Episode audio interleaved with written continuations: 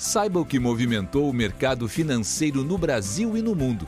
Você está ouvindo o Análise do Dia, um podcast original do Cicred. Olá pessoal, tudo bem? Sou o João Moreira, economista do Cicred. Hoje é dia 17 de março de 2021, quarta-feira, e nós vamos comentar sobre os principais movimentos do mercado financeiro hoje, de decisão de política monetária do Fed, o Banco Central Americano, e do Copom, do Banco Central do Brasil. Fique com a gente. No cenário internacional, o principal evento de hoje então foi a decisão de política monetária do FONC, o Comitê de Política Monetária do FED. FED manteve a meta para a taxa de juros básica no patamar entre 0% e 0,25% nessa quarta. A decisão era amplamente esperada pelo mercado, mas mais importante do que a decisão, o mercado procurou olhar para as mudanças na, na comunicação e nas projeções do FONC, tendo em vista que essa foi a primeira reunião do FONC desde a aprovação do pacote fiscal nos Estados Unidos. Né?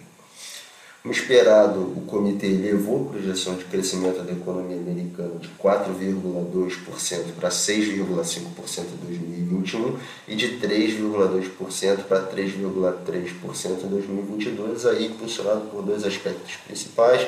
Primeiro, a evolução bem favorável da vacinação por lá e segundo, justamente o grande pacote fiscal. FED também elevou as estimativas de inflação até 2023. Para 2021, a projeção subiu de 1,8% para 2,4%. E para 2022, a projeção subiu de 1,9% para 2%. Nesse sentido, é importante destacar que na coletiva de imprensa, o presidente do FED o Powell, né, o Jeremy Powell, voltou a destacar que um aumento é, temporário é, de inflação acima de 2% em 12 meses não significa que a principal meta aí do Fed está atendida. Né? Ele ressaltou que, abre aspas aqui, manteremos os juros até atingirmos os objetivos de máxima geração de emprego e índices de preços na média de 2% no médio prazo. Nessa linha, Powell afirmou que a economia americana ainda tem um déficit grande de empregos né, em comparação ao começo de 2020 e que a participação no mercado de trabalho segue ainda bem abaixo do, pré-pandemia. Né? De fato, os dados do mercado de trabalho americano eles melhoraram é, recentemente, mas a recuperação ainda está incompleta, desigual né, entre os setores e as perspectivas são ainda bem incertas.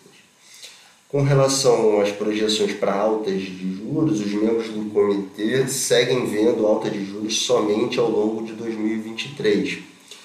E aí, é, é, em conjunto nessa percepção mais acomodatícia do Fed na decisão de hoje, fez com que os juros das Treasuries caíssem, né, assim como o dólar nessa quarta-feira. Esse movimento também incentivou as bolsas, que na hora do fechamento do podcast subiam o Dow Jones avançava 0,7% e o S&P 500 tinha alta de 0,4%. Falando de Brasil agora, o dia foi cheio de expectativa com relação à decisão do Copom que sai é, no fim da tarde de hoje. Nossa expectativa e da grande maioria dos economistas do mercado é de início de ciclo de alta de juros na decisão de hoje, com uma alta de 0,50 pontos percentuais na taxa Selic. Né? Assim como na reunião do FONC, vai ser muito importante ver o tom da comunicação do Copom. A inflação de curto prazo tem surpreendido, deve chegar em um acumulado em 12 meses a níveis próximos de 7% no meio do ano. E aí essa elevação no curto prazo, combinada com uma desvalorização mais forte do real no início do ano e do choque do preço de commodities em, resposta à recuperação mais rápida da, da economia global fizeram os analistas de mercado rever rapidamente para cima as expectativas de inflação. Né? Nesse sentido, o mercado está aguardando para ver como é que vai ser o posicionamento do, do comitê com relação à combatividade da inflação e também como é que vão vão ser apresentadas as projeções de inflação. Existe certo consenso no mercado de que é necessário se iniciar um novo ciclo de alta, mas ainda tem muita incerteza com relação ao ritmo de elevação e até, é, até onde a Selic pode subir. Né? Então, por isso é importante é, uma boa leitura do comunicado é, de hoje. Âmbito dos indicadores, hoje foi divulgado o monitor do PIB pela Fundação Getúlio Vargas.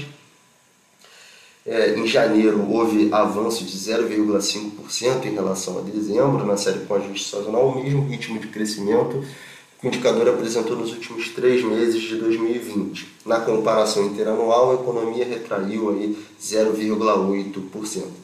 De maneira geral, esse dado reforça a, percepção vinda de outros indicadores de economia brasileira continua se recuperando em janeiro. Nós acreditamos, é, em face dos indicadores antecedentes, que fevereiro a economia também cresceu, mas é provável que em março os indicadores mostrem uma contração mais forte em função do recrudescimento da pandemia e das novas medidas de lockdown.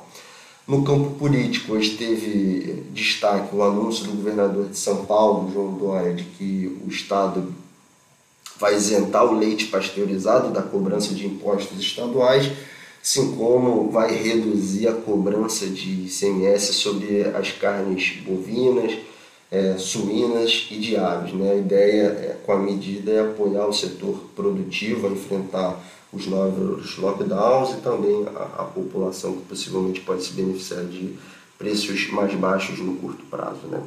Nesse contexto, o Ibovespa é, operava em alta de 2,5%, impulsionado pelo cenário externo mais benigno, como a gente comentou lá no início.